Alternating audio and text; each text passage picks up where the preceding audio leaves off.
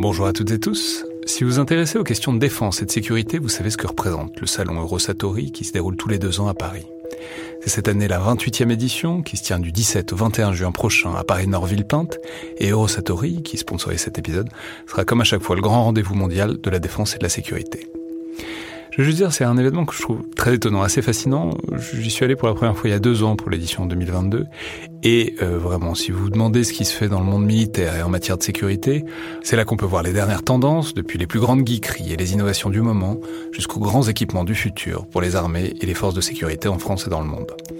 Bref, si vous intéressez de près à ce monde-là, c'est le moment de vous inscrire pour ce qui sera la plus grande édition de l'histoire du salon, avec plus de 1900 exposants et 60 000 visiteurs, vous pouvez le faire en allant sur eurosatori.com.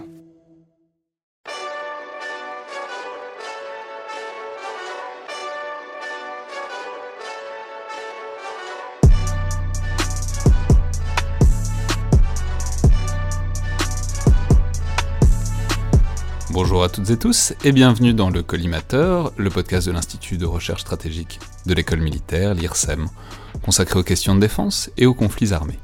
Je suis Alexandre Dublin et aujourd'hui, pour parler de drones aériens, de leur apparition, de leur développement et de leurs utilisations, j'ai le plaisir de recevoir l'un des pionniers de l'utilisation de ces appareils dans les armées françaises, le colonel Christophe Fontaine. Bonjour colonel. Bonjour Alexandre. Alors, on va revenir sur tout votre parcours parce que ça nous permet aussi de revisiter l'histoire des drones et de leur développement. Mais je vais tout de suite préciser que vous avez été euh, notamment le premier commandement de l'escadron 133 euh, de Belfort, c'est-à-dire le premier escadron de drones aériens de l'armée française, créé en 2010.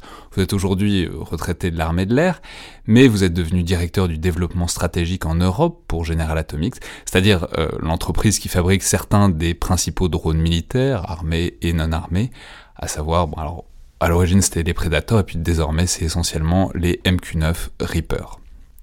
Alors c'est une manière de dire que même si vous êtes plus directement militaire, vous êtes évidemment encore dans la partie, puisque on sait que la France possède des Reapers euh, depuis 2014, qui sont déployés armés d'ailleurs depuis quelques semaines, notamment au Sahel. C'est une décision qui avait été prise en 2017, qui avait fait beaucoup de bruit à l'époque, et que donc vous travaillez désormais pour l'entreprise qui fabrique ces Reapers, en quelque sorte de l'autre côté euh, du miroir donc.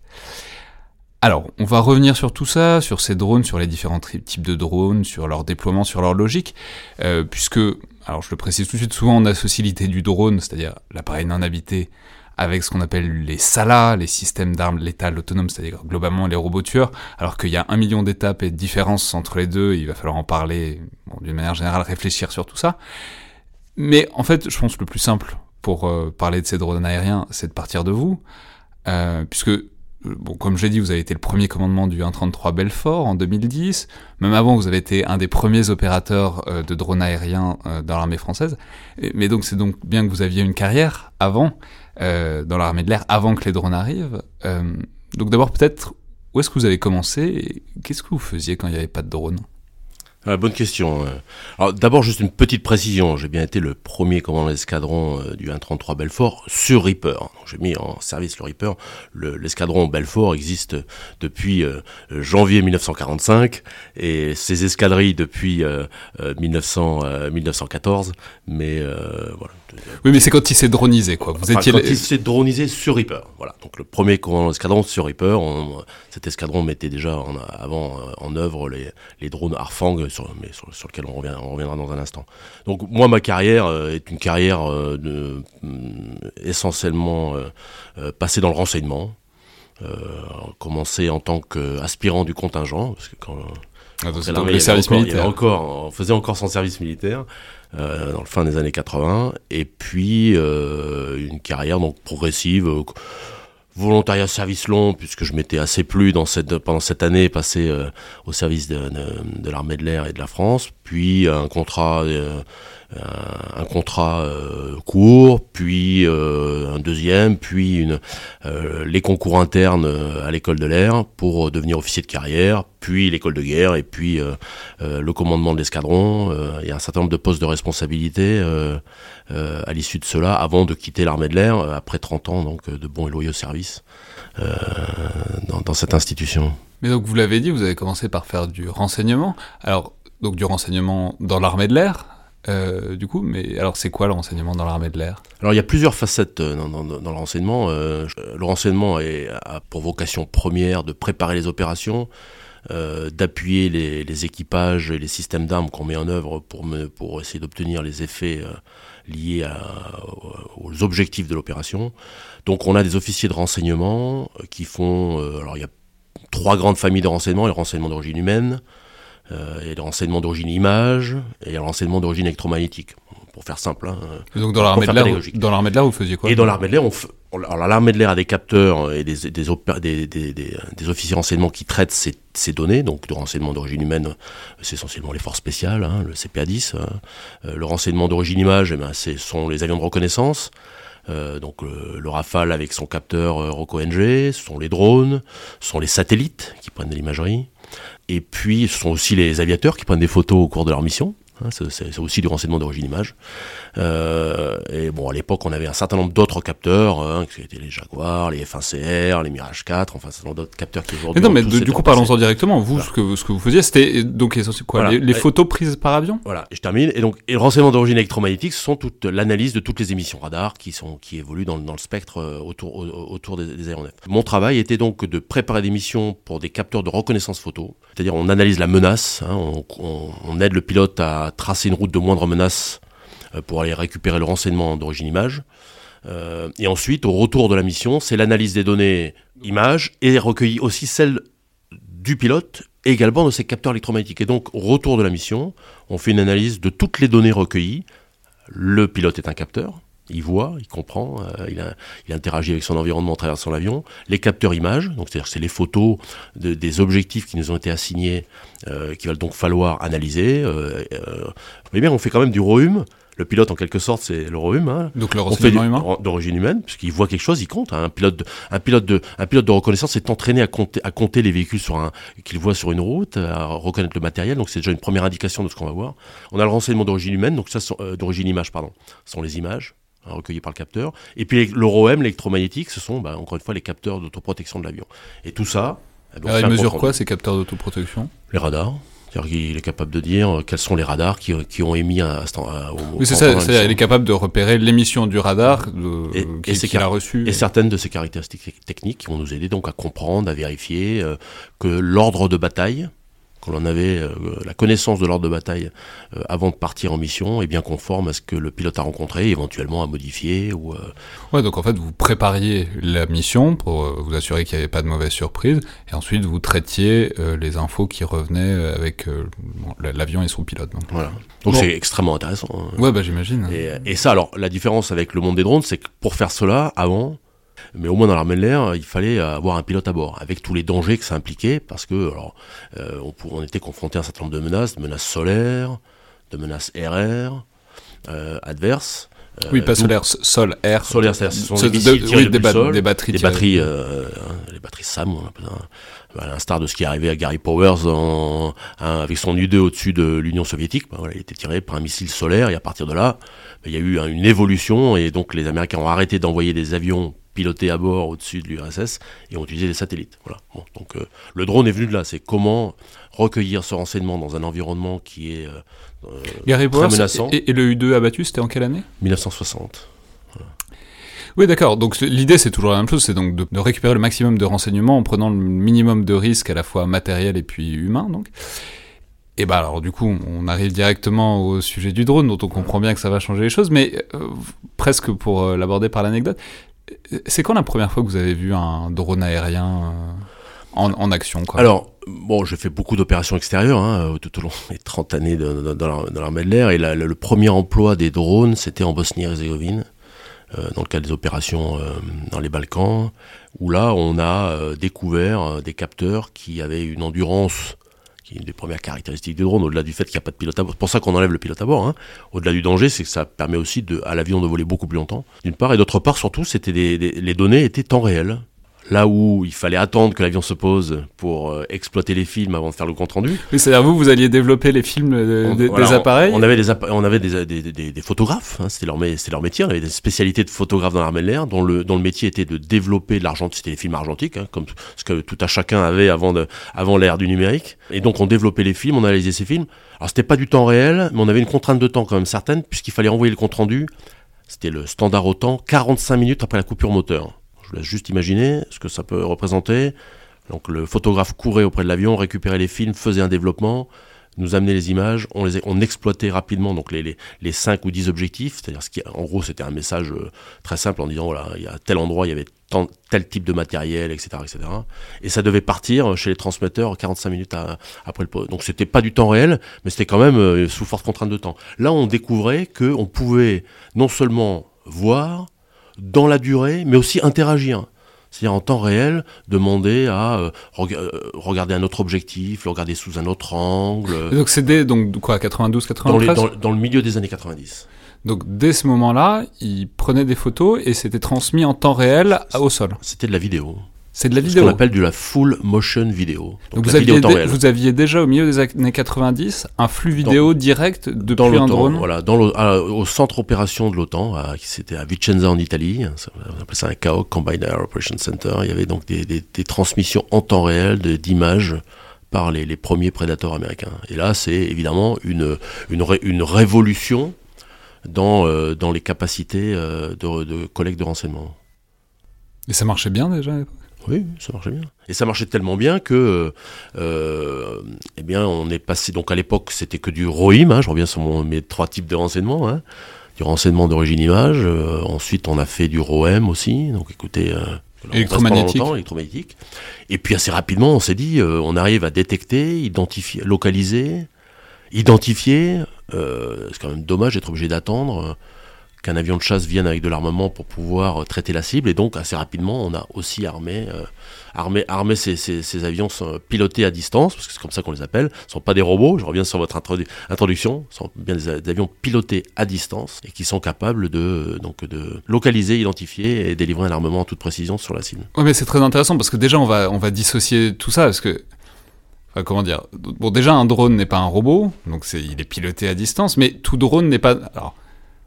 Tout drone n'est pas un robot tueur, tous les robots ne sont pas tueurs, et même tous les drones ne sont pas armés, puisque c'est ce que vous pointez déjà du doigt, c'est que originellement, euh, et encore très largement, les plein de drones ne sont pas faits pour tirer sur des cibles, ils sont faits, c'est pour ça que c'est intéressant que vous veniez particulièrement du renseignement euh, de, l'armée de l'air, c'est que à la base, ce sont vraiment des outils de renseignement.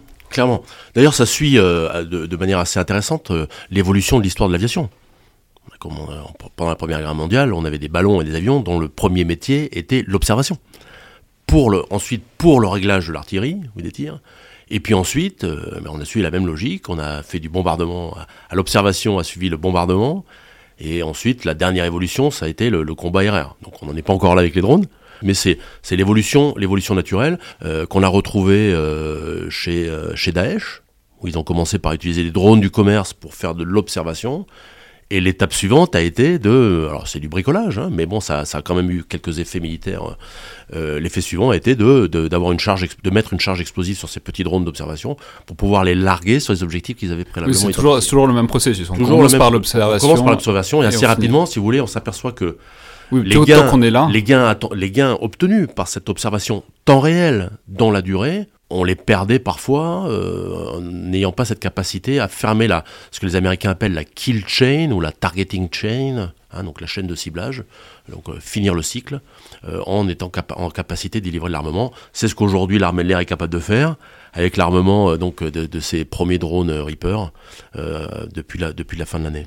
Mais alors on va revenir sur tout ça évidemment parce que c'est un, un, long processus. Mais alors simplement pour voir un peu, les, premiers modèles c'était quoi? Vous avez déjà dit le mot, le, mot qu'on connaît souvent, qu'on a souvent entendu, qui sont les Predators, qui alors maintenant sont désactivés depuis quelques années. Mais bon, c'est quoi? Le premier grand modèle, c'est les Predators donc de General Atomics. Alors non, en fait, alors vous voulez dire dans l'armée de l'air ou de manière générale? De manière générale, les premiers à avoir employé de manière massive les drones sont, les Israéliens. Hein, donc là, on est à l'époque de la guerre du Kippour, euh, où pour obliger les batteries euh, syriennes à se mettre euh, en, marche, ils envoyé des avions sans pilote. Donc là, c'est carrément c'est une mission suicide pour le pour le drone, mais ça permet d'éviter d'éviter aux pilotes à avoir le faire. Et ensuite, grâce à donc les batteries se découvraient et ça permettait euh, aux avions de chasse euh, israéliens de les, euh, de, les, abattre pour ouvrir des corridors pour pouvoir les mener des missions de bombardement. Donc c'était vraiment eux qui les ont employés de manière quasi industrielle. Ensuite les Américains les ont aussi utilisés, c'était plutôt des missiles que, des drones pendant le, pendant le Vietnam. Hein. Des avions à très grande vitesse euh, qui, prenaient de la photographie, donc c'était pas encore euh, euh, le, même, type de génération. Et ensuite, après, ben, pour l'armée de l'air, hein, c'est quand même ça qui nous intéresse aussi, hein, pour l'armée de les premiers drones, c'est des Hunters, donc c'est américano-israélien, en 97. C'est là où l'aventure drone commence de manière timide parce que c'est assez nouveau, personne n'y croit, ça ressemble quand même à de l'aéromodélisme. Et puis on est quand même dans une armée de l'air pilotée à bord, hein, qu'elle soit de chasse ou de transport. Oui, vous voulez dire avoir, que essentiellement avoir... le métier de pilote c'était d'être dans un avion, donc ça faisait bizarre. C'est assez naturel. Euh, et donc il n'y avait pas forcément un, un, accueil dont on et dans un environnement de menace où euh, on se doutait bien que ces avions-là avaient quand même un, avaient été quand même très peu protégés. C'était quand même euh, pas une technologie qui était encore euh, très répandue. Et donc on a commencé avec les Hunter en 97 pour essayer de développer des concepts, voir au-delà des comptes rendus et de ce qu'on pouvait observer dans les opérations. Voir et donc ça c'est après les Predators qui étaient déjà apparus. C'est en... ça. C'est ça. Donc on a commencé par, ces premiers systèmes-là. Euh, au centre d'expérimentation de, euh, aérienne militaire à Mont-de-Marsan, hein, CEM, euh, avec quelques déploiements opérationnels au Kosovo, hein, dans, la phase de stabilisation du Kosovo, pour acquérir de l'expérience. Et à partir de là, on a bien compris l'intérêt de, disposer de ces avions-là, et notamment d'en disposer pilotés par satellite, parce que cette première génération était encore pilotée euh, à vue, hein, donc à une horizon 180 km à peu près. Et donc là, la, piloter avec une liaison satellite qui permet donc de s'affranchir de toutes les contraintes, euh, euh, la rotondité de la Terre, du relief, etc., et d'aller très très loin dans, dans, la profondeur du dispositif. Et là, le choix, il euh, y, y, y, avait deux choix.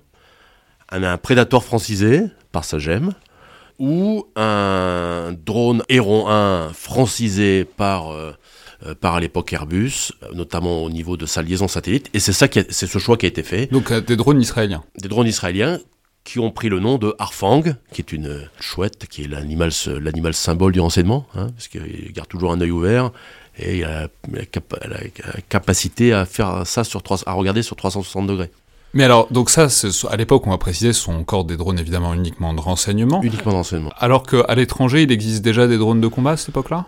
Alors, alors, je dirais pas que ce sont des drones de combat. C'est un drone de combat, c'est un drone dont la, dont la mission première est de, de, délivrer un armement et de voir d'abattre un, un, autre avion. Euh, je dirais plutôt que ce sont des drones euh, armés ou armables. Donc, parce que, encore une fois, ça reste, il faut bien comprendre que ce lien ombilical qu'est la liaison satellite ne permet pas une réactivité dans les mouvements de l'avion, à l'instar d'un avion de chasse pil piloté à bord. Donc ça reste encore, euh, c'est encore très compliqué. Hein. À cette époque-là. Même, même encore aujourd'hui, il y a ce qu'on appelle le temps de latence. Hein. Il y a une à deux secondes de temps de latence entre l'ordre qui est donné par le pilote euh, la, dans son cockpit au sol et, euh, et l'avion l'avion en vol. Vous voyez assez facilement que ça ne permet pas d'interagir avec un environnement euh, face à une menace, qu'elle soit solaire ou RR, comme, comme n'importe quel autre avion. Donc ce sont des drones de surveillance armés, mais ce ne sont pas des drones de combat.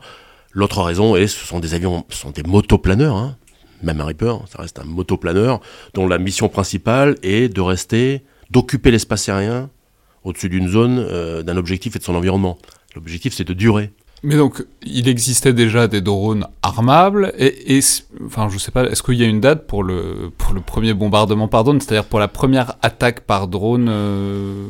Ouais, c'est toujours sur Predator dans, les, dans le début des années 90 euh, au Yémen, qui est une frappe par la CIA sur un objectif, euh, un objectif d'intérêt, ou euh, qui a amené d'ailleurs un certain nombre de développements supplémentaires sur les caméras, parce que pour tirer un armement, il faut avoir des capteurs qui sont gyrostabilisés. Hein, euh, et donc là aussi, ça, ça a permis une évolution. quoi gyrostabilisé C'est-à-dire que ça permet à la caméra de rester en permanence sur son objectif. Voilà. Alors en dépit des mouvements de l'avion. En dépit des mouvements de l'avion. Euh, et qui permet d'avoir un, un, un, tir assez précis. Hein. C'est, la, la oui, mais c'est tout bête, mais, il, faut, il faut être ça, capable de le faire, surtout quand on le dirige pas en temps réel. Quoi. Il et ça explique pourquoi vous avez vu une, une pourquoi les, les, les capteurs aujourd'hui optroniques sont aussi gros permettre cette gyrostabilisation, quelles que soient les altitudes de vol, que ce soit parce que c'est le même capteur qu'on trouve sur des hélicoptères ou sur voilà, c'est la gyrostabilisation, ça prend de la place et ça prend du poids. Mais voilà, et donc à partir de là, ça a permis donc et tout le monde a vu l'intérêt assez rapidement. Euh, sauf que il y a cette mauvaise image euh, du drone euh, robot qui a fait que pendant longtemps en France, on, s'est posé des questions métaphysiques et on a mis du temps à prendre la décision d'armer ces plateformes qui ont été notamment le MQ9, a été construit comme une plateforme armée. Donc il y, y, a eu un vrai retard, enfin un vrai retard, une réticence française là-dessus, même sur, sur l'adoption des drones ou juste sur les drones armés? Les deux. Les deux. Il y a, il y a eu, on n'a pas cru, on n'a pas cru à cette, on n'a pas cru à cette capacité.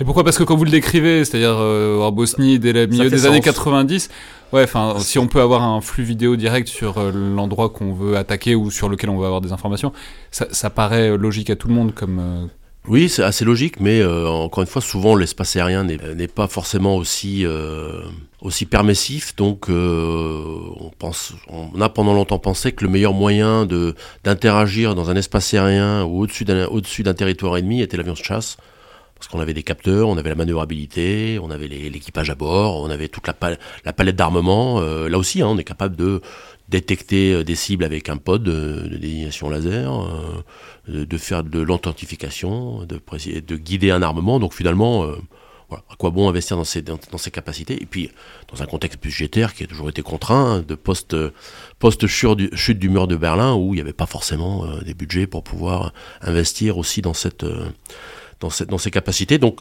l'armée de l'air n'y a pas beaucoup cru, à part quelques pionniers. Hein, C'était au niveau du... Généralement, on, peut, on peut lui rendre hommage. Hein, c'est euh, le général Paloméros qui a, qui a poussé cette, cette, cette, première capacité dans l'armée de l'air. Euh, L'industrie n'y a pas beaucoup cru non plus, même si on avait déjà quelques drones tactiques au profit de l'armée de terre sur les, petits drones du capitaine hein, qui permettent d'aller voir de l'autre côté de la colline ou, euh, des drones de type euh, Cresserelle ou, euh, Spareware, qui étaient des drones tactiques, mais bon, ça restait, euh, ça restait une capacité euh, secondaire, mais à laquelle on ne croyait pas beaucoup. Et les, opérations dites de contre-insurrection ont vraiment, où là, il, était essentiel de, comprendre l'environnement dans lequel l'ennemi ou l'adversaire évoluait, et cette persistance ne peut être obtenue qu'en enlevant le pilote à bord, et donc grâce au drone. Et c'est là où le développement va véritablement euh, se lancer. Ouais, alors c'est très intéressant parce que c'est hum, ce que vous décrivez dans, plusieurs articles, c'est que ça, ça, a duré longtemps cette espèce de stase, cette espèce de stagnation. Voilà, ça existe un peu, mais pas beaucoup, et on n'investit pas beaucoup dessus. Et pour vous, mais alors j'imagine qu'il n'y a pas que pour vous, un des grands points, un des grands tournants de ça dans l'adoption des drones dans, dans l'armée française, ça a été l'embuscade d'Ouzbin, donc en Afghanistan, en août 2008. Alors, bon, on se souvient, c'est une idée de, bah, d'un bataillon français qui est pris euh, sous un feu croisé dans une vallée afghane. expliquez-nous, pourquoi est-ce que ça, ça, a fait, ça a présidé à une prise de conscience? Alors, on se souvient du traumatisme. Hein, non, mais... ça, le Ouzbin, euh, Ouzbin a amené l'Afghanistan dans chaque foyer euh, français. Jusque-là, c'était une opération comme une autre. Et euh, là, en France, là, coup, on a découvert qu'il euh, y avait un pays euh, de l'autre côté du monde dans lequel des Français se faisaient se faisait tuer en grand nombre euh, alors qu'on était là bah, pour stabiliser et que a priori on, avait délivré les Afghans euh, euh, des talibans donc on comprenait pas très bien ce qui se passait. Donc ça a véritablement amené chaque et moi personnellement dans ma famille les gens ont commencé à s'inquiéter j'en étais déjà à mon troisième tour en Afghanistan et les gens ont commencé à s'inquiéter de me voir partir une nouvelle fois en Afghanistan.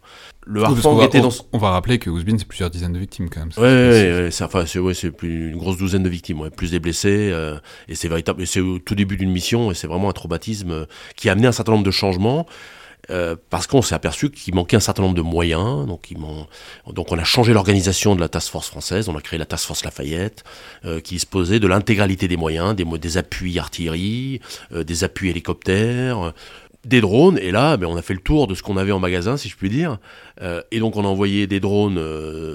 et c'était quoi l'idée? C'est qu'avec des drones, on, on l'aurait vu venir?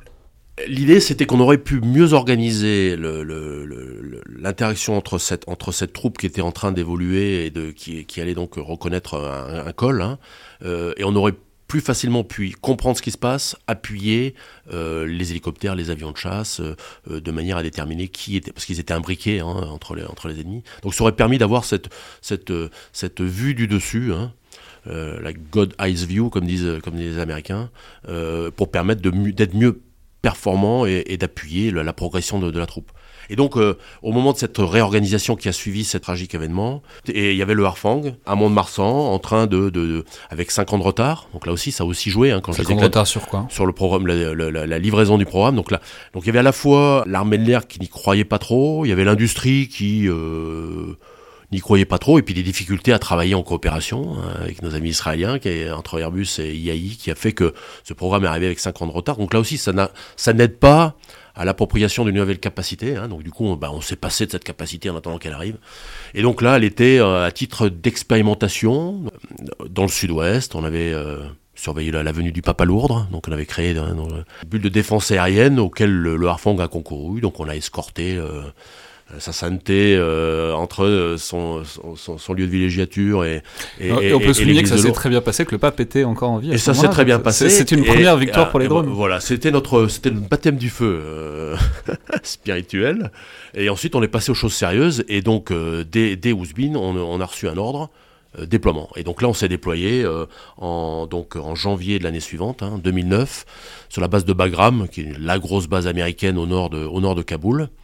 Euh, avec notre modeste capacité, encore expérimentale. Et on a, à partir de ce moment-là, on n'a plus arrêté, puisqu'on a fait l'Afghanistan.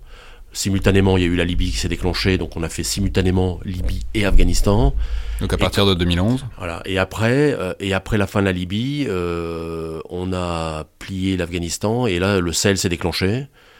Et, euh, et, ça a continué. Donc le Sahel, les opérations Sahel, d'abord avec Arfang. Euh, et puis le Harfang ne suffisant plus, étant quand même obsolescent, euh, puisqu'il y avait une dizaine d'années, eh bien, euh, en urgence, euh, a été décidé d'investir dans ce qui se fait de mieux dans, dans, dans cette gamme de drones, hein, les drones avec un MAL, donc moyenne altitude, longue endurance. Oui, alors on va le préciser tout de suite. C'est ce qu'on ce qu'on appelle les drones MAL d'une manière euh, générale. Euh, on, va, on va préciser que c'est pas par virilisme ou pour montrer qu'ils sont très forts ou très agressifs, peut-être inconsciemment, c'est-on jamais, mais c'est l'acronyme donc de moyenne altitude. Longue endurance. Longue endurance. Voilà, ça marche aussi en anglais, medium altitude, long endurance. Par comparaison au HAL, haute altitude, longue endurance. Hein, donc, en gros, il n'y en a qu'un dans sa catégorie, hein, c'est le Global Hawk, euh, qui vole beaucoup plus haut et euh, qui, a, qui, a, un moteur à réaction, donc qui n'a rien à voir, et, et, par opposition aux drones plus tactiques, qui sont en service dans, dans, dans l'armée de terre, dont la, dont la, différence entre le, les mâles les mâles et les HAL, c'est que ces drones tactiques ne disposent pas de liaison satellite. Voilà, donc sont limités à, à, un emploi dans un environnement de de jusqu'à 100, 100, 150 km. Et au-delà, dès l'instant il faut aller au-delà, ben on change de catégorie, on, on, utilise des drones, euh, des drones mâles donc, euh, qui sont pilotés euh, par satellite. I'll be holding you so near. You may hear all the angels cheer because we're together. Weatherwise, it's such a lovely day.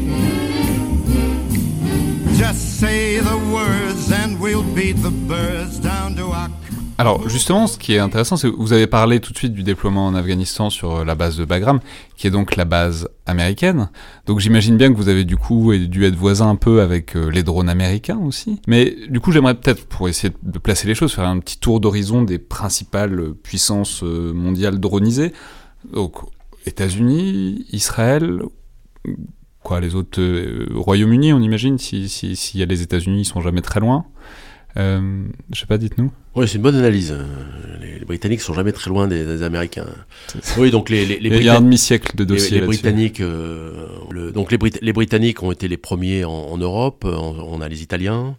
Euh, donc les Fran je parle, on, reste dans la gamme des drones malins, euh, parce que sinon des drones aujourd'hui, tout le monde en a. Euh, les Espagnols viennent d'être viennent, viennent, viennent de, de recevoir les, les, leurs, les Pays-Bas vont suivre, les Allemands en ont. Euh, donc voilà un petit peu pour, pour la, la catégorie des drones mâles. En, en, en, Europe. Qui, qui, en a des armés ou armables et qui n'en a pas Aujourd'hui, les drones armés en Europe, c'est la France et la Grande-Bretagne. D'accord.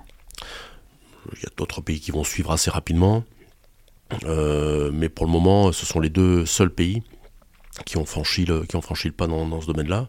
Et puis ensuite, pour, pour, pour d'autres pays, euh, eh bien, on, on, assiste à une prolifération des drones armés, euh, essentiellement chinois et turcs. Euh, et aujourd'hui, la France doit être le 15e ou 16e pays euh, à se doter de, de, drones armés. Donc c'est quand même quelque chose qui est, qui est devenu assez naturellement, et encore une fois sans dramatiser euh, et sans parler de, de, de Salah, comme vous l'avez évoqué en introduction, euh, ou, ou, de, de drone, c'est un effecteur, donc une plateforme aérienne qui interagit dans son environnement comme n'importe quel aéronef parce qu'elle est pilotée certes à distance, mais elle est pilotée par un équipage entraîné, formé, euh, qui sont souvent des, anciens pilotes de, chasse, de transport, d'hélico, euh, et qui évolue donc dans un espace aérien qui est cadré, à l'instar de n'importe quel aéronef, euh, d'une part, et d'autre part, qui, quand il s'agit d'employer de l'armement, respecte les mêmes règles d'engagement pour délivrer son armement que un pilote de chasse qui, livre, qui délivre une bombe guidée laser, qu'un artilleur qui tire à longue distance avec ou qu'un marin qui tire un missile de croisière depuis son bateau. Il n'y a aucune différence. On respecte le même droit du conflit armé. La seule différence, c'est que tout ce processus est un euh, visualisable en temps réel par l'autorité qui prend la décision, parce qu'on retransmet en temps réel toutes ces données, pas seulement au cockpit, mais dans toute la chaîne de commandement, d'une part.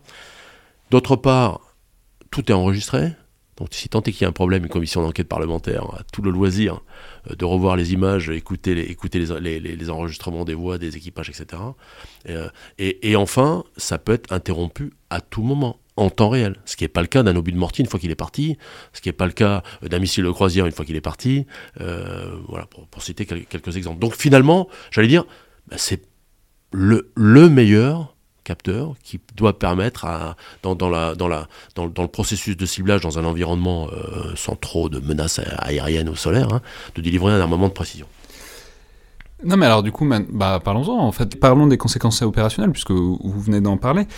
Une chose que vous avez déjà évoqué, mais je crois qu'il faut commencer par là parce que c'est vraiment le gros dossier, c'est ce que vous appelez la permanence. C'est-à-dire c'est le fait que maintenant on peut occuper l'air.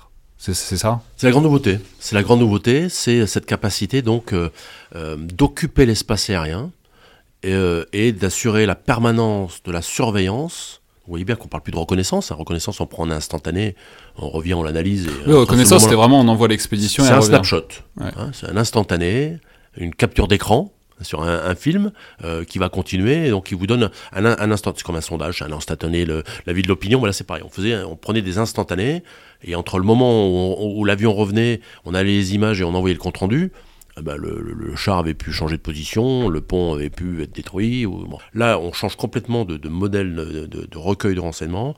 Ça va être plus localisé, mais en revanche, on va y rester pendant des heures, Et combien, des jours. Ça, peut, on peut un, disons, un drone, euh, prenons un Reaper, quoi. Ça peut rester combien de temps Alors, un Reaper, ça vole 24 heures. La, génération actuelle, hein, des MQ9A, la, génération suivante, MQ9B, donc euh, qu'on est en train de, proposer d'ailleurs, un certain nombre d'armées de l'air, euh, dont l'armée de l'air française, a une endurance de 48 heures je fais volontairement un silence après ça. Hein, c'est-à-dire que, c'est-à-dire que, on va aujourd'hui parler en temps sur zone, en jour. on change complètement de modèle. Alors, euh, évidemment, à un moment donné, il faut relever le drone. Donc, ce qu'on fait quand on a besoin d'une persistance de la surveillance qui peut durer des jours, des semaines, des mois, hein, euh, eh bien, on assure une rotation de drone ce qu'on appelle une CAP, un Combatter Patrol, ou une orbite permanente de surveillance armable multicapteur, une OPSAM, voilà, par la relève de drone. Il en, il en faut combien pour... Euh, je, sais pas, parce que j'imagine qu'une fois qu'un drone revient au sol, ensuite, bah, il n'y a, a, pas que les barres très rechargées, quoi. Il y a d'autres trucs à faire. Bah, oh, non, c'est comme n'importe quel avion. Il faut remettre du pétrole et ça repart. Donc, euh, généralement, un système de drone, c'est deux cockpits et trois avions. Et avec ça, on est capable d'assurer... Alors, l'élément limitatif, vous l'aurez compris, hein, c'est le nombre d'équipages qui est capable hein, de, durer. Parce qu'il y a une phrase que j'aime beaucoup, hein, que je cite beaucoup dans mes articles, euh, et je, la dis toujours en anglais parce que ça me permet de faire un, jeu de mots, c'est There is nothing more manned than an unmanned system. Il y a une dimension euh, et qui est l'élément limitatif aujourd'hui. Aujourd'hui, oui, il n'y a jamais autant d'équipage que dans un appareil sans équipage. C'est ça. manière parce que il faut assurer cette il y, a il y a la durée du vol, il y a la permanence de la surveillance qu'on va organiser, comme, on l'indiquait à l'instant, et puis il y a le fait qu'il y a les capteurs qui diffusent en permanence pendant toute la durée du vol, et les capteurs qui sont optiques, électromagnétiques, et donc là on a toute une quantité de données qu'il va falloir analyser de manière à pas passer à côté d'un, renseignement euh, intéressant. Non mais alors très bien, du coup allons-y, parce que c'est, en fait c'est, ça qui est génial avec le fait de vous recevoir, c'est qu'on peut, on peut en parler directement. Ça se passe comment Donc ce cockpit, on, voit bien que vous avez gardé l'image du cockpit, mais que donc évidemment vous n'êtes pas littéralement dans un cockpit, mais donc c'est donc une salle où il y a des gens qui opèrent un drone. Alors déjà, Vous êtes combien Alors, un équipage euh, à la française, euh, parce qu'on n'opère pas tout à fait euh, la même manière que les Américains, même si on retrouve les mêmes, mêmes membres d'équipage, mais ils sont un petit peu plus dispersés pour, pour des raisons d'organisation. Nous, on a choisi un modèle qui reprend trois grandes familles de, de métiers qu'on avait déjà dans la reconnaissance, c'est-à-dire le pilote, l'officier renseignement, l'interprétateur photo ou l'analyse électromagnétique. Voilà, ces trois grandes familles. Donc il y a trois personnes. On a rajouté je vais venir, on a rajouté une quatrième personne qui est l'opérateur capteur. Donc on a quelqu'un qui pilote l'avion, qui est en charge de, qui est le commandant de bord, même s'il est au sol, de l'aéronef, donc il est en charge de la sauvegarde de l'avion, de, son pilotage, de la gestion du pétrole, de l'interaction radio avec l'environnement, avec les autres avions, avec les contrôleurs au sol. Là, ça, c'est le, commandant de bord. Ensuite, on a l'opérateur capteur qui est donc en charge de, du capteur principal électro-optique en temps réel, euh, et aussi de la, la caméra, quoi. de la caméra, de la désignation laser, hein, qu'on fait de la désignation laser avec cette caméra. On a un coordinateur tactique, euh, c'était mon métier, qui est un officier renseignement, qui a donc le charge, lui, pilote la, la, manœuvre renseignement de l'avion. Donc il s'assure que le recueil renseignement qui est effectué au, moyen des multiples capteurs qui sont à bord soit conforme aux ordres de, recueil qu'on a reçus. Et enfin, on a la, quatrième personne qui est donc l'interprétateur photo, qui lui en temps réel va analyser les images, les comparer avec ce qu'on a en banque de données, les comparer avec des images euh, qui ont été prises par d'autres capteurs. Donc on peut regarder en temps réel euh, une, cible ou un, environnement au travers de ce capteur électro-optique infrarouge et le comparer avec une image ROCO, euh, reconnaissance Rafale prise la veille, ou une image satellite infrarouge. Voilà. Donc, et, on fait donc en temps réel cette fusion du renseignement, on a parlé du électro-optique, mais on a aussi un radar, on fait aussi des images radar, tout ça simultanément. Et donc cet équipage, c'est ça qui fait sa force. Ça qui fait la force du modèle. C'est que cet équipage planifie les missions ensemble, les fait ensemble, euh, et les fait dans la durée. C'est-à-dire qu'on va rester pendant 2-3 mois sur le, sur le théâtre d'opération, et donc on va avoir une appréciation du théâtre très fine. Et le dernier avantage, c'est que comme on est sur le terrain, on est vraiment, on est déconnecté de la famille, on est complètement connecté, on est complètement connecté avec ceux pour qui on travaille, c'est-à-dire les, les troupes au sol, qu'elles soient euh, les, troupes conventionnelles. Euh, ah, mais ça, on va revenir dessus parce que ça, c'est une grosse différence aussi avec les États-Unis. Mais ok, donc vous êtes quatre dans la pièce. Déjà, ça dure combien de temps? Parce qu'on a bien compris que bon, l'avantage, c'est que bon, le drone se fatigue peu ou pas. Enfin, il faut, il faut, le, il faut le, faire le plein de temps en temps, mais bon, voilà. Euh, évidemment, les opérateurs se fatiguent moins que s'ils sont en l'air. Mais enfin, quand même, vous vous fatiguez, vous donc vous n'allez pas passer 48 heures, euh, vous n'êtes pas sur le rythme du drone, donc vous, restez combien de temps dans la pièce? On prend des créneaux de 2-3 heures. Donc en, fait, ça veut dire. on, tourne, on a des shifts. Voilà. Ouais, donc en fait, ça veut dire qu'il faut beaucoup d'équipage, il faut 4-5 équipages pour un cockpit alors, tout dépend de la richesse euh, de l'armée de l'air. Non, mais je sais pas si on fait un truc sur 24 heures et que c'est 3 heures chacun. Bah, typiquement, enfin, c'est des créneaux de 3 heures. Donc, on prend, euh, on prend deux créneaux de 3 heures. après, ça dépend de l'intensité de la mission, euh, du nombre d'avions en l'air. Euh, mais ouais, en moyenne, on prend euh, en fonction du nombre d'équipages. Au début, on prenait beaucoup de tours parce qu'on était très peu. là, aujourd'hui, on a beaucoup plus d'équipages. Enfin, ils ont, vous savez, je, oui, j'ai encore, je suis pas encore parti. Je suis encore très connecté à l'armée de l'air. donc voilà, typiquement aujourd'hui, un déploiement, c'est 4-5 équipages qui tournent pour pouvoir assurer les, les missions au profit encore une fois, au profit des, gens qui sont au sol. Et c'est un modèle, c'est un modèle qui est pas naturel hein, de le déployer parce qu'évidemment, euh, le, contre-coup, c'est qu'on fait beaucoup d'opérations extérieures. Hein. je vous disais, j'en ai fait beaucoup. Moi, j'en ai fait 28, vous voyez, en 30 ans de carrière. Euh, et l'époque euh, où on était, où j'étais commandant escadron, je passais 8 mois par an en opération extérieure. C'est extrêmement compliqué pour la famille. mais alors ça, on va, en parler tout de suite parce que c'est justement, vous en avez parlé tout à l'heure. C'est l'image qu'on a souvent du pilote de drone. C'est l'image qui a été très critiquée. C'est celle du pilote de drone américain qu'on imagine dans un préfabriqué quelque part dans le désert du Nevada ou en Arizona ou je sais pas où. C'est pas très sexy, hein. Bah, Las Vegas, ça va deux minutes, hein. Ah bah, je, sais pas. Ah, c'est dans le désert, c'est bon. Non mais du, coup, c'est l'idée qu'on a, c'est l'image qu'on a. Mais ce que vous m'indiquez, c'est que, bah, du coup, en France, dans l'armée de l'air française, c'est pas la même chose. C'est pas, pas, le même modèle. C'est déjà parce qu'on est tous rentrés. Je vois que vous avez des affiches sur euh, engagez, euh, engagez-vous, vous verrez du pays. Mais c'est bien ça. C'est tous engagés dans, dans l'armée pour défendre notre pays évidemment, mais aussi pour, euh, pour se déployer, euh, pour être confronté à l'ennemi, pour chacun dans sa spécialité. et donc notre modèle, nous, qui nous permet, et je l'évoquais, de nous cette distanciation avec la vie familiale pendant une période donnée, c'est fondamental pour faire ce métier, pour faire le métier des armes. Mais c'est aussi important parce que ça nous permet de comprendre l'environnement dans lequel on évolue, de recevoir notre client principal, c'est-à-dire qu'on a des, officiers de liaison, euh, voir le, le, capitaine de compagnie qui va, qui va être en charge du convoi ou de la mission, qui va venir avec nous faire une mission, qui va comprendre nos contraintes, donc comprendre ses besoins, et ainsi quand il sera euh, de l'autre côté de la caméra, hein, euh, via cette liaison satellite, euh, et qu'on lui parlera à la radio, déjà il saura qui il parle, on saura à qui on parle, et surtout, on aura ce lien physique hein, qui sera de confiance, même, et qui, permettra, qui nous permettra d'être beaucoup plus impliqués, de, de mieux l'aider à accomplir sa mission. Et ça, c'est fondamental pour, dans l'approche française. Les Américains ne le font pas pour, plein de raisons, parce qu'ils ont des besoins qui dépassent ce qu'on peut imaginer, et donc ils sont obligés de mettre en place une organisation qui est différente. En revanche, ça veut dire que le soldat français, et j'ai au moins deux ou trois exemples où en Afghanistan, on a été sous le feu. C'est-à-dire que le, les, équipages de drones ont reçu euh, des roquettes, hein, les fameuses Chikom afghanes. Euh, il y a eu des intrusions sur la base de Bagram et on a pris les armes et on s'est posté autour de notre cockpit et de notre avion, euh, prêt à défendre notre drone. Donc, et aujourd'hui, avec les menaces terroristes, si vous voulez, on est, on est aussi, alors je ne veux pas, pas dramatiser, mais on est, voilà, on est. Euh, vous avez vu les frappes de les frappes de missiles iraniens qui sont tombés sur la base américaine, sur une base américaine en Irak. Euh, même les Américains sont quand même déployés. Il faut bien des mécanos pour mettre en œuvre les avions. Euh, il faut bien des experts satellites pour donc Vous n'êtes pas complètement hors sol. Même les Américains ne sont pas complètement hors sol. Nous, on est carrément déployés. C'est très important parce que ça nous permet d'avoir ce lien particulier, cette proximité aussi avec les gens avec qui on interagit, qui sont les pilotes de chasse. voilà.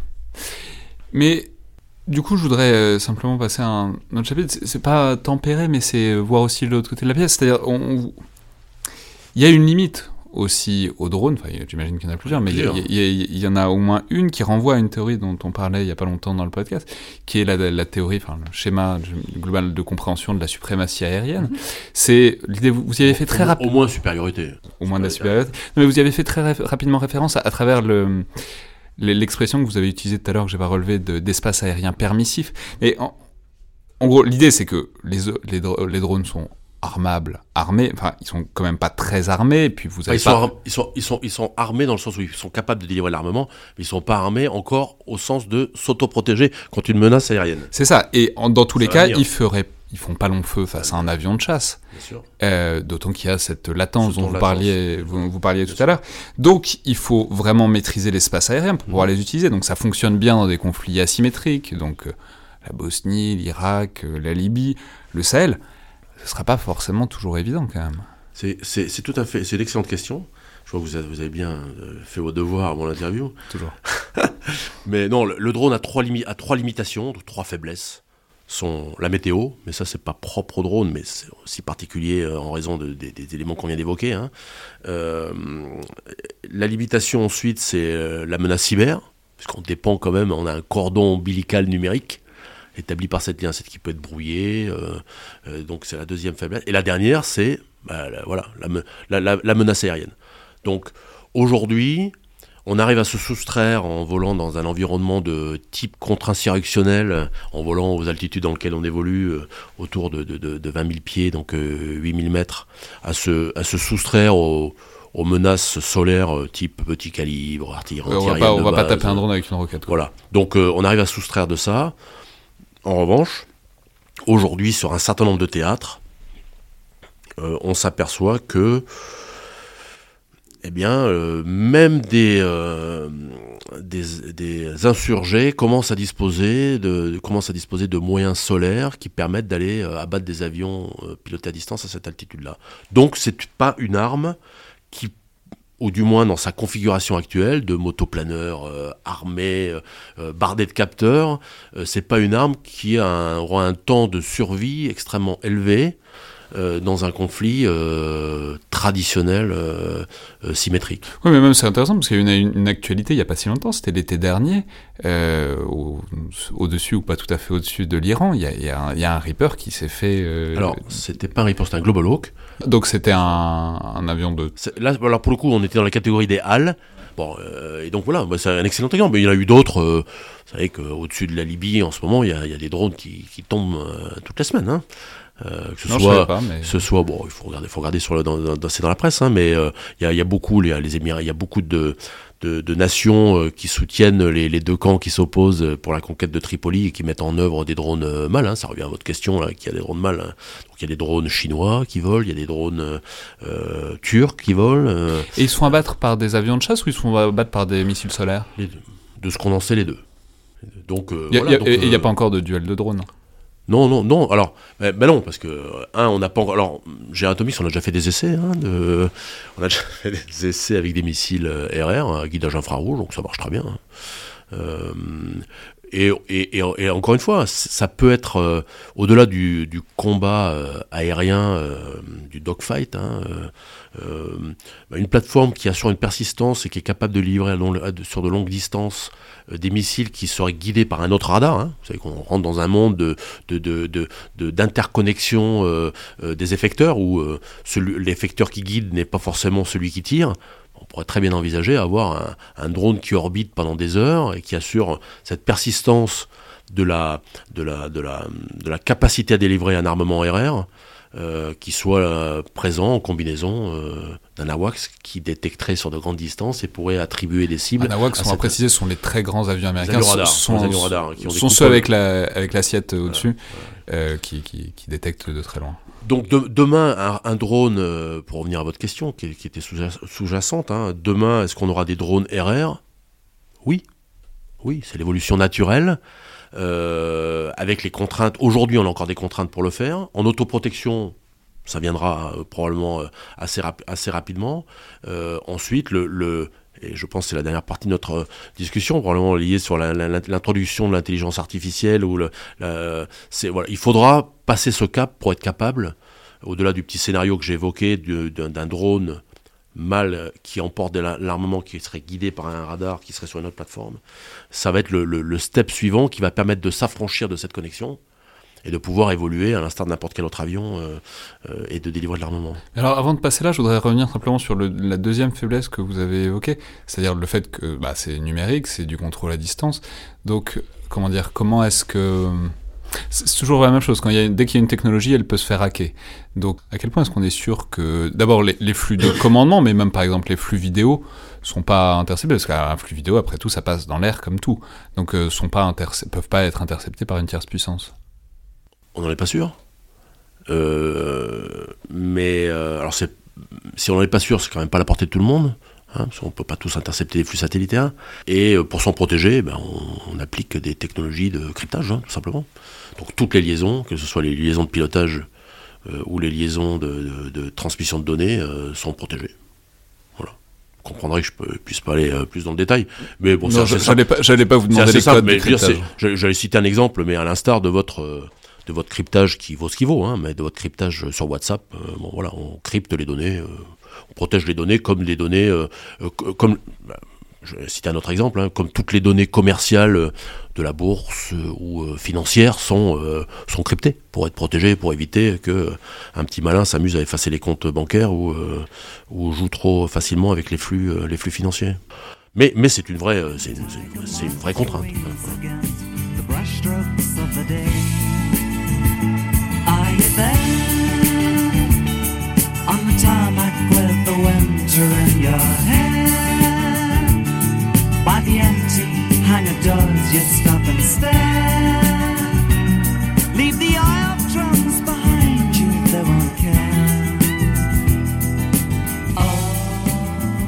Alors maintenant, je voudrais passer vraiment euh, moins à l'opérationnel, euh, à la philosophie opérationnelle et plus à l'utilisation concrète. On, on a compris que les drones, c'était pas des robots tueurs, c'était pas des machins autonomes, en tout cas pas à l'heure actuelle et pas dans un futur proche. Mais euh, ma question, c'est comment est-ce que vous pensez que ça modifie la manière de se servir de l'arme aérienne? Ce que je veux dire par là, c'est l'une des principales images du drone aérien, et en particulier du drone de combat, c'est les assassinats ciblés par les États-Unis, alors beaucoup au Pakistan, en Afghanistan, au Waziristan, enfin la région du Waziristan, euh, mais pas seulement, au Yémen, encore très récemment en Irak, avec l'élimination de Qassem Soleimani par une frappe de drone. Euh, je vais le formuler différemment. Est-ce que vous pensez que les drones, ça rend la gâchette plus facile? Ça rend la frappe plus précise? Ça permet de délivrer une frappe dans, dans un contexte où parfois il faut attendre euh, des mois pour avoir cette fenêtre de tir? Le temps moyen de c'est des documents qui ont fuité, hein, donc je ne trahis pas de secret, hein, mais le temps moyen de surveillance euh, avant la délivrance d'une frappe euh, sur une cible identifiée comme terroriste dans, la corne de l'Afrique euh, ou au Yémen, c'est 9 mois. 9 mois H24. On ne peut pas faire autrement que d'utiliser des drones. En revanche, pour revenir aux exemples que vous avez cités d'emploi euh, euh, d'emploi du drone par, par la CIA, euh, c'est un emploi clandestin. Donc on est hors cadre juridique, quel que soit le système d'armes. Hein, pendant la guerre froide, euh, il y avait le fameux parapluie bulgare, euh, me- où il y avait des accidents, de, euh, circulation provoqués, où dès l'instant où c'est clandestin, euh, le problème n'est pas le drone. Le problème est la décision politique euh, de sortir du cadre euh, juridique euh, du droit du conflit armé euh, pour euh, employer euh, la force pour éliminer un adversaire. C'est pas le problème du drone. On utilise le drone parce qu'il permet d'avoir cette surveillance dans la durée euh, qui, qui est nécessaire pour le, la, dé- la délivrance d'un armement précis à un moment donné, mais ça ne... D'accord, philosophiquement d'accord, mais en fait, si, parce que les instruments déterminent et influent aussi sur euh, les doctrines d'emploi. On peut en discuter. Je, je, je, je suis pas forcément convaincu? pas convaincu. Non, c'est juste, c'est une une nouvelle arme à l'instar du, euh, du, du satellite, à l'instar de, de, et encore une fois, c'est une nouvelle arme dans un contexte particulier qu'on a évoqué euh, précédemment. On a sinon la supériorité aérienne, ou au moins l'accord du pays en question pour survoler. Faut être naïf pour imaginer que le Pakistan n'a pas donné son, son autorisation aux drones euh, américains à opérer au-dessus de son espace aérien et à délivrer de l'armement euh, dans les zones tribales. Il y a évidemment un accord euh, entre, les deux. Donc, et cette action clandestine, et ça a été prouvé par un certain nombre de documents, vient bien des plus hautes autorités, euh, à savoir le président américain qui définit, et d'ailleurs Obama, c'est pittoresque de voir qu'Obama, hein, avec toutes ses, euh, grandes idées, d'ailleurs avec un prix Nobel de la paix dès la première année de son, mandat, a été celui qui a le plus utilisé dans un cadre extrajudiciaire euh, cette arme parce qu'elle lui permettait. Auparavant, elle était tirée, et on faisait, il faisait la même chose avec des missiles de croisière. donc, mais euh, vous voyez, voilà, c'est là que c'est très intéressant. C'est que la question, c'est euh, c'est pour ça que je dis aussi que l'instrument détermine euh, la doctrine. C'est que il faut réfléchir en termes d'alternatives. C'est-à-dire, est-ce que euh, la frappe de drone, l'assassinat ciblé, c'est euh, le, le- le- ça remplace le parapluie bulgare? Mais bon, un bulgare qui arrive avec un parapluie en plein Waziristan, ça se repérerait.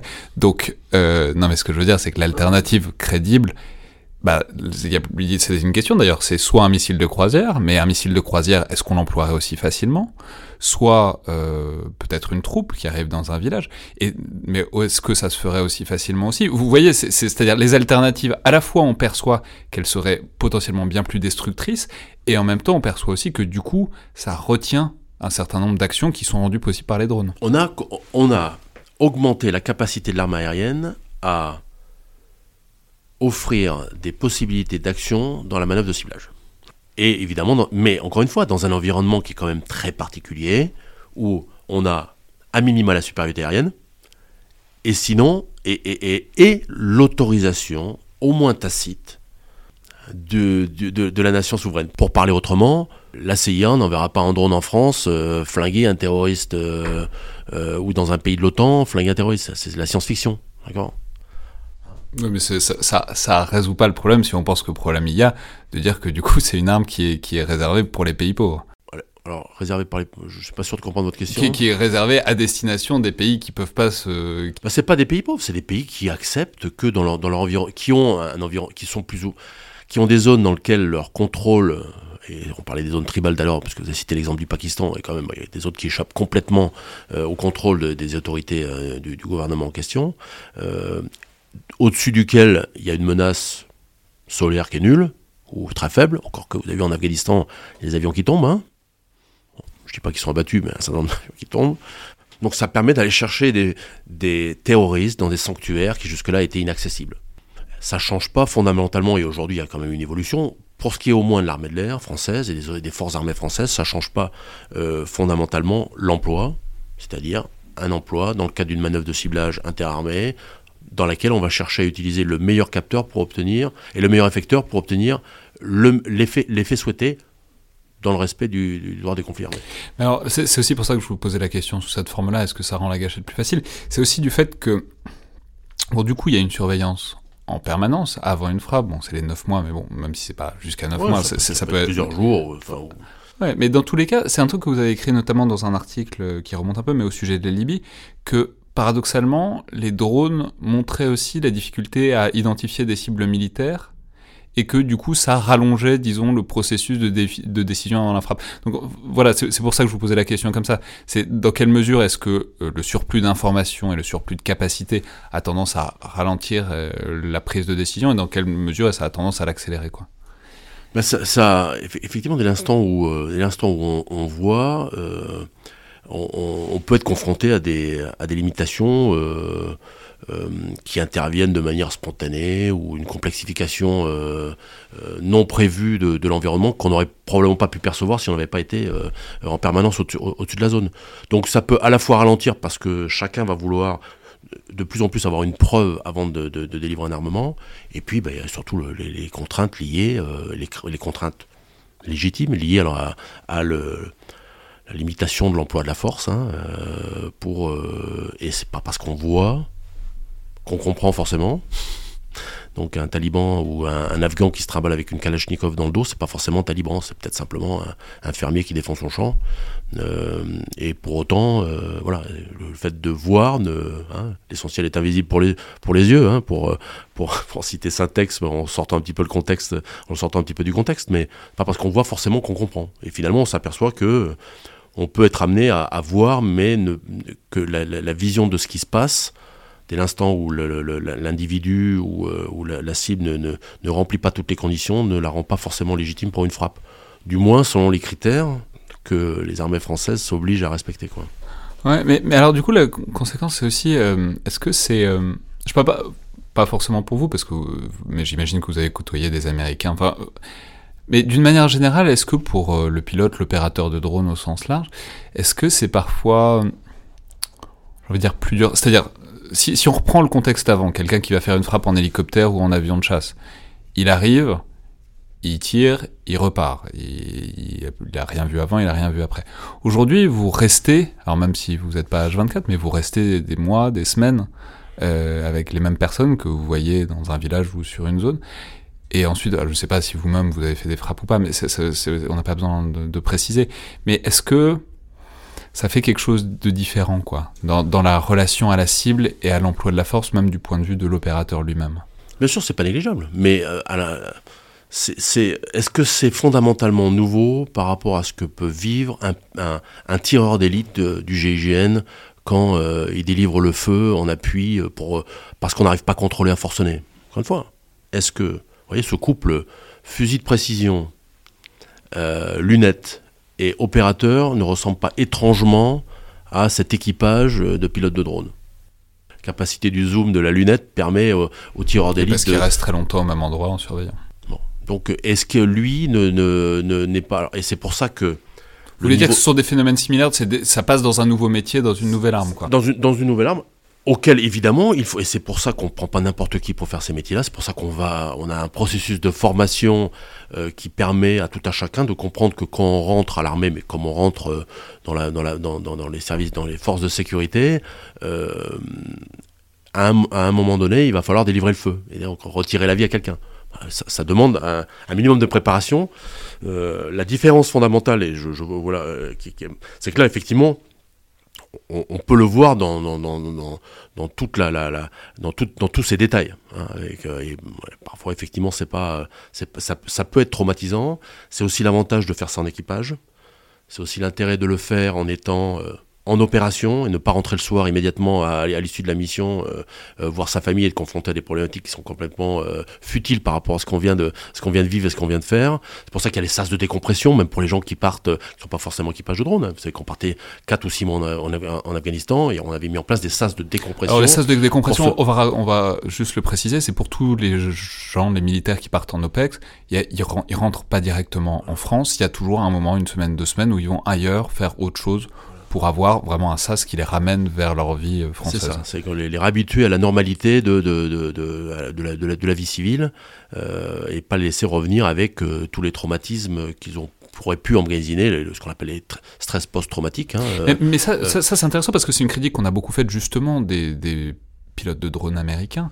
C'est l'idée. oui, enfin, non, mais il y a autour, quelques- il y, a quelques- il y a quelques statistiques, il y a quelques articles. autour de l'idée d'une déréalisation, d'une enfin ludification, c'était l'i- l'idée qu'on est tout seul dans son Algeco devant un écran et où est la différence entre le jeu vidéo et bah, alors on comprend bien que c'est différent de l'armée française puisque vous êtes sur le terrain, enfin on- ils sont sur le terrain, je, je- je les Ouais, refais c'est- dans, dans l'armée française, mais voilà, comment est-ce que, est-ce que, vous, puisque vous avez vu des Américains, vous avez vu euh, comment ils faisaient, comment est-ce que, que- que- que- voilà, quelle est la vérité dans Bon, il y a il a il a c'est un petit peu une autre philosophie. Ils sont en guerre depuis le 11 septembre et donc euh, ils se posent pas de questions métaphysiques. Euh, Il y a un ordre, on fait une mission. Euh, ils ont le moins de troupes qu'on a déployées au sol, le moins de risques qu'on prend de, de- de- de- d'avoir des pertes, qui pour eux, euh, hein, le, Vietnam a été traumatisant hein, et a, eu des conséquences stratégiques sur l'emploi de la force aux États-Unis. Bon, ça a changé un petit peu après avec, euh, la, la guerre du Golfe et aujourd'hui encore, encore plus avec le, de- depuis, le- depuis la guerre en Afghanistan et le, et le 11 septemembre. Mais il y a toujours cette tendance à pourquoi risquer la vie d'un, d'un- d'un- de- d'opérateur ou de- d'homme quand on peut faire ce métier-là euh, à distance. Donc ça, les- donc il y a une, autre philosophie. Euh, euh, l'autre, élément de réflexion, c'est que euh, leur système est organisé ou principalement donc on est en, en pilotage à distance, donc on n'est pas sur le théâtre. Euh, et chacun prend, alors c'est, c'est, c'est, c'est l'usine, hein. on, est dans des, on est dans des rapports où nous on a une ou deux orbites, ils en ont 64, H24, 365 C'est-à-dire jours quoi, par an. des orbites Donc il y a une- des drones en permanence en vol. D'accord, Hein, c'est ce qu'on évoquait on- tout à l'heure. D'accord. Hein. Bon, euh, la- l'armée de l'air française fait 8-9 000 heures de vol par an.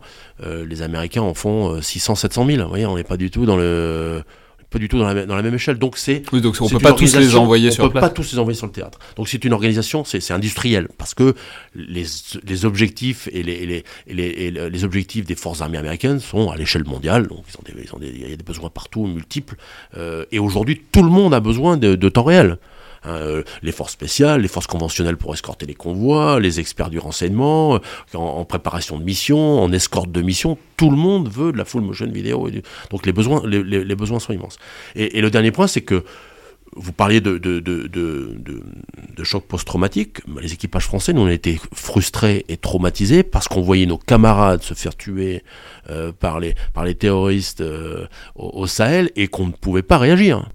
Parce qu'on n'était pas armés. en opérateur de drone. Parce qu'on n'était pas armés. Donc vous étiez, en- vous étiez simplement en, On était en spectateur. Euh, alors on avait une capacité d'interaction dans le sens où on pouvait parler à la radio, on pouvait les guider, on pouvait éventuellement euh, illuminer, euh, mais, mais parfois on pouvait rien faire. Donc, vous voyez, c'est une autre forme de, de stress, mais ça se gère. Encore une fois, les, les éco- c'est pour ça qu'on passe par les écoles militaires, c'est pour ça qu'on fait l'entraînement, c'est pour ça que on se prépare à ça. Et, et je, je vous dis ça pour- pourquoi c'est important? Parce que devant l'immensité des besoins, il y a eu une tendance aux États-Unis à accélérer, à baisser le niveau d'exigence euh, des équipages, dans le recrutement des équipages, et c'est le danger vers lequel il ne faut pas aller.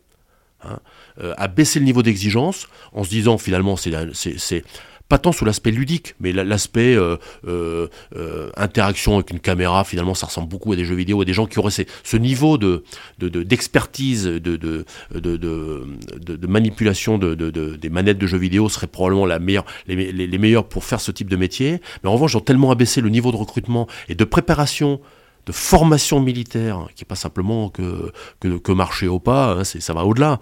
hein, prendre conscience que on, on va délivrer de l'armement, on va potentiellement tuer des gens, c'est pas naturel, pas naturel pour un être humain. hein. Euh, et donc ils, ont, ils, sont, ils sont allés très très loin dans, dans l'abaissement de ces seuils, ce qui explique qu'à certains moments, un certain nombre de gens ont eu des problèmes psychologiques liés à ces, à ces nouveaux métiers. Maintenant, ces problèmes de vous, stress vous en avez parlé, vous, vous en avez parlé rapidement tout à l'heure, mais précisez-le Ouais, nous j'ai- peut-être parce que vous nous disiez qu'il y a des pilotes de, il y a beaucoup des, des pilotes de drones qui sont d'anciens pilotes de chasse. Voilà, comment est-ce qu'on les recrute euh, globalement? Alors, C'est- ce- ce- alors bon, vous avez, vous avez, vous avez des, des gens qui viennent là parce que euh, ont eu des problèmes médicaux qui font qu'ils ne sont plus aptes à, à vo- à voler sur avion de chasse. Vous avez des gens qui sont là parce qu'à un moment dans leur carrière, ils ont souhaité faire autre chose. Et, euh, et c'est vrai qu'aujourd'hui, c'est, les, les capteurs sont. mais ce que je veux dire, c'est que, maintenant, on est-ce que c'est toujours Alors, des gens qui viennent de l'armée de l'air ou J'allais venir, j'allais Ouais, répondais à votre question de manière en essayant de, de, de, de, de dépeindre le, le- le- la, totalité du, du spectre. Donc on a commencé avec des gens qui, étaient, qui avaient de l'expertise. Il fallait une expertise pour voler, une expertise pour tirer, une expertise pour mettre en œuvre des capteurs. Donc on a pris des experts. Ensuite, on a pris des, des, des gens euh, euh, qui, euh, qui avaient, qui avaient, bon, je l'évoquais, des, des, des problèmes, des problèmes médicaux. Et puis ensuite, on a, aujourd'hui, on recrute de- des gens pour être pilote de drone. Qui n'ont pas forcément tout ce bagage opérationnel et aéronautique et de renseignement euh, pour venir parce que bah, C'est une spécialité dans l'école de l'air? Aujourd'hui aujourd'hui c'est une spécialité dans le recrutement des- du, corps du personnel navigant c'est une spécialité euh, pilote de drone c'est une spécialité comme opérateur capteur après, le les métiers de renseignement sont une adaptation des métiers de renseignement à la- à l'analyse image temps réel par rapport à, à du temps, euh, du, du- du- temps, euh, du, du temps figé. Mais euh, voilà. Donc euh, c'est un nouveau métier. Donc on a de nouveaux, donc on va avoir des multiples flux. On aura toujours des flux euh, d'experts hein, du milieu aérien, de, de- de l'emploi de l'arme aérienne et, et des munitions qu'on va, qui vont faire un, deux ans, trois ans avant de retourner euh, sur Rafale euh, ou sur Mirage 2000D, ou sur, euh, on a aussi des pilotes d'hélicoptères, des pilotes de transport qui viennent faire un sorte de, passage, de passage dans, les drones. Et c'est bien parce que ça permet de mixer les cultures, de mieux, parce que c'est toujours une interaction entre le drone n'est jamais tout seul pour faire sa mission, et surtout les missions spéciales, vous avez des parachutistes, vous avez des gens au sol, vous avez des hélicoptères, c'est- une mission très complexe.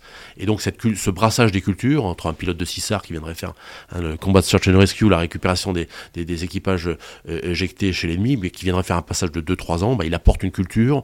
euh, donc ça, parce que c'est des, des missions typiquement où le drone va avoir une mission essentielle. Donc ça permet d'en comprendre les contraintes, etc. Donc c'est vraiment ce- et, et c'est ça qui fait la richesse de ce modèle, d'avoir ces différentes cultures euh, et qu'on enrichit par du sang neuf, si je puis dire, parce qu'on les L'armée de l'air a maintenant trois systèmes, bientôt quatre systèmes de drones, euh, et donc il faut plus d'équipage et on peut pas simplement, euh, euh, on peut pas ne- se passer d'un recrutement ab initio pour pouvoir alimenter les besoins en équipage. Et enfin, dernière question, peut-être en forme de dégagement, mais c'est bon, on, comprend, on, sent, je- je devine déjà ce que vous allez me dire, mais est-ce que vous pensez qu'on va, on est sur une courbe exponentielle pour les drones? C'est-à-dire, on, on a bien compris que ça intéressait tout le monde, on a bien compris qu'en même temps il y avait des limites aussi dans la formation et dans les personnels Et dans l'emploi. et dans l'emploi. Et dans l'emploi. Mais c'est-à-dire, est-ce que vous pensez qu'on va arriver, puisque le truc du drone, c'est que c'est très, ça peut être très haut et que ça peut mailler, ça peut être là en permanence, est-ce que vous pensez qu'on va arriver vers une sorte de réseau en permanence ou, enfin, peut-être pas à l'échelle planétaire, enfin à l'échelle de beaucoup de continents et d'espaces, où voilà, il y aura toujours un drone en vol quelque part? Oui, je, je pensais que vous alliez me poser la question est-ce que, le, est-ce que euh, à terme les armées de l'air sont complètement dronisées Donc, euh, Je peux vous la poser aussi, c'est une bonne question. Hein, mais... Je pensais que c'était ça. que- Non, et, et je pense que non. Il y aura, enfin, dans un avenir proche, euh, à l'échelle de, de- de nos vies respectives, euh, il y aura toujours de l'aviation pilotée à bord, très clairement. Et ne serait-ce que par rapport aux problématiques de, de- de- d'espace aérien et de menaces qu'on mais on, on reviendra à l'autre Et question tout à l'heure. voilà. Mais alors, du coup, Mais- comment est-ce que vous pensez, euh, comment est-ce que vous pensez l'interaction entre les drones et justement les, les avions de chasse ou Ah pas bah, de chasse traditionnels Elle est déjà, bah voilà, telle, qu'elle existe à l'heure actuelle qu'aujourd'hui, elle, elle permet de, demain, elle permettra de créer des nœuds de communication dans des environnements qui ont été soit brouillés, euh, soit détruits, hein, et pas simplement pour des applications militaires. hein. Après un tremblement de terre où toutes les infrastructures de réseau sont, sont, euh, sont, par terre, eh bien, un drone qui, avec la, permanence, la permanence de ses capacités de persistance, euh, pourra créer une bulle euh, permettant aux sauveteurs, dans la durée, en attendant que les infrastructures soient remises en œuvre, de pouvoir communiquer, d'interagir, de coordonner les secours, etc. Donc des applications civiles, hein, ou, ou contre les feux, dans la lutte des feux. hein, plutôt que d'avoir des guetteurs à vue sur les tours, eh bien, un drone qui volerait. Et aujourd'hui, les drones de, de volent 48 heures. Vous avez Airbus qui a fait voler un Zephyr pendant un drone solaire, à propulsion solaire, pendant plus de trois semaines. Hein, euh, donc qui permet bah, là encore hein, d'assurer euh, et demain euh, avec l'ambition de le faire voler pendant un an. Donc oui, il y a tout un y a tout un développement à venir sur ces, avions au point qu'on en dénomme des pseudo satellites. Ce sont des, des drones qui voleraient donc au-dessus de tous les autres. hein. On parle de 70 000 pieds. Euh, propulsion solaire, donc qui serait là indéfiniment, et permettrait euh, euh, à un endroit donné bah, de faire de la surveillance, de faire du réseau, de créer des nœuds de communication, de manière à appuyer des opérations civilo-militaires dans la durée. Donc c'est en complément des autres, des autres moyens. Mais donc revenons à la question que vous vous êtes posée à vous-même, mais que je vous pose bien volontiers maintenant. Du coup, comment est-ce que vous percevez, disons à l'avenir, l'interaction entre les drones et l'aviation habitée, par exemple la chasse dans le domaine militaire C'est-à-dire, quoi, on imagine bien que les drones vont augmenter, alors la chasse va quoi diminuer ou peut-être se spécialiser. Comment est-ce que vous percevez ça, disons, dans à 10 ans, 20 ans Après, c'est peut-être compliqué de projeter. Il y a, il y a- y a- différents emplois, donc dans, les, dans, les, dans les conflits type euh, symétriques, euh, voilà, euh, les, les drones, les, les drones iront peut-être, mais ne voleront pas. Les drones actuels voleront peut-être, n'iront pas longtemps. Donc, on fera peut-être d'autres types de drones, hein, euh, euh, plus euh, avec peut-être un pilotage qui soit non plus à distance, mais à bord au travers d'une intelligence artificielle. Hein, ces fameux UCAV, les avions de, les drones de combat. Là, on est dans le drone de combat. Et sinon, eh ben, il y aura une dans les conflits type asymétriques tels qu'on a aujourd'hui, il y aura toujours besoin de. Le métier premier de ces drones sera toujours de faire du renseignement. hein. 80% du temps, 90% du temps, on fera la, la surveillance. hein, évidemment, la finalité, c'est de, mais pas toujours de détruire l'adversaire. Hein. Vous qu'aujourd'hui, on, on capture beaucoup, on retire plus de renseignements à capturer les gens qu'à les tuer. hein. Euh, parce qu'on récupère leur téléphone, on récupère leur GPS, on récupère leurs ordinateurs. euh, et ça permet aussi de, de, de, de, de- de con- de contribuer à la lutte contre le terrorisme. Donc il y aura une cohabitation des deux, avec les uns faisant principalement de la surveillance avec une capacité de délivrance d'armement pour soit en réactif, euh, soit en opportunité de, de- délivrer une frappe, en complément euh, d'avions de chasse qui permettent une réactivité. Un drone, ça vole à 240 nœuds. Un avion de chasse, ça, peut voler à, euh, à des vitesses euh, euh, bien, bien supérieures. Et donc, vu les distances dans lesquelles opèrent ces, deux systèmes d'armes, le Sahel, c'est aussi grand que Lisbonne-Saint-Pétersbourg. hein. Si vous devez basculer de Lisbonne à Saint- à Saint-Pétersbourg, il vaut mieux avoir un avion de chasse qu'un drone pour le faire, pour délivrer un effet militaire. Donc les deux continueront à cohabiter pour pouvoir répondre le plus efficacement possible à tout le spectre des- de, de ce qu'on demande à l'armée de l'air française. Merci beaucoup, colonel. Merci à vous. C'était donc le Collimateur, le podcast de l'IRSAM, l'Institut de recherche stratégique de l'école militaire. Je vous rappelle que toutes vos suggestions et remarques sont les bienvenues. Vous pouvez nous les envoyer par mail, Facebook ou Twitter vers l'IRSAM. Puis, comme d'habitude, abonnez-vous, notez et commentez le podcast, notamment sur iTunes. Ça aide à le faire connaître et ça nous fait très plaisir aussi d'avoir vos retours sur les émissions. Merci à toutes et tous 0,0%.